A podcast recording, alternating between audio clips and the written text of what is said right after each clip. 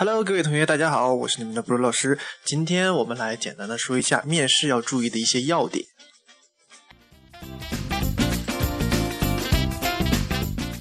首先呢，不管是工作面试还是考试面试，啊，各种面试都充斥着我们的生活。那么我们首先要知己知彼，才能百战不殆。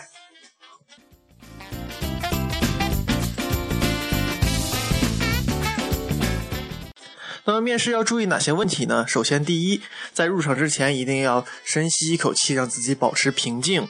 随后呢，我们要推开门，然后啊，要把目光注视在每一位评委和老师的身上。然后进去之后，要深深的鞠一躬，表示尊敬，然后大步向前啊，走向自己的这个面试席。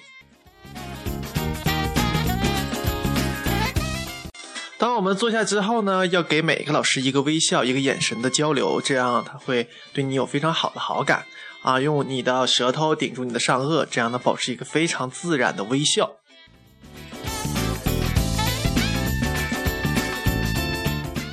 随后面试开始了，在面试开始之前，你可以自己做一个简单的介绍，啊，介绍一下自己的姓名，然后毕业于哪里的，毕业于哪个学校。随后呢，可以说一说自己的特长，主要是说自己和专业领域之间的这个特长。还有呢，一定要说自己的亮点。这个亮点呢是什么呢？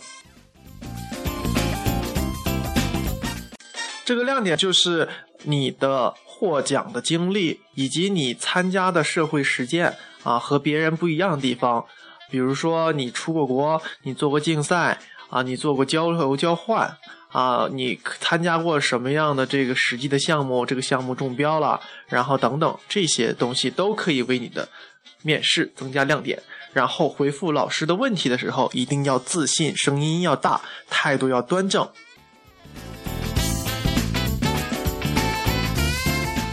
最后呢，呃，给大家的一个建议就是态度要端正，不会的时候要说不会，但是一定要体现自己可以学习的这种能力。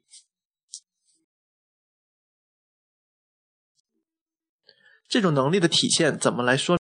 我们可以说，比如说，我给大家举一个例子，那么一个老师对你说。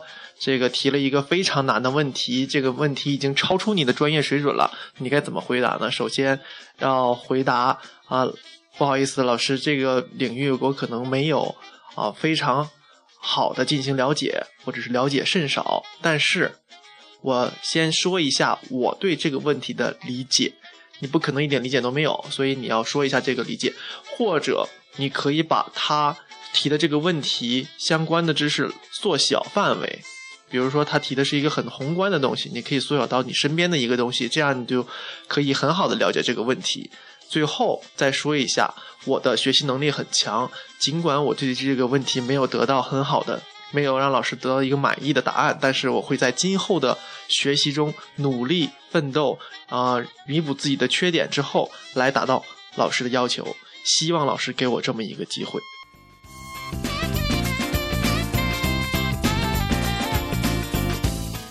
那么好了，希望大家在接下来的无论是考试的面试还是工作的面试，都获得一个非常好的成绩。期待你们成功，找回自信的你。拜拜。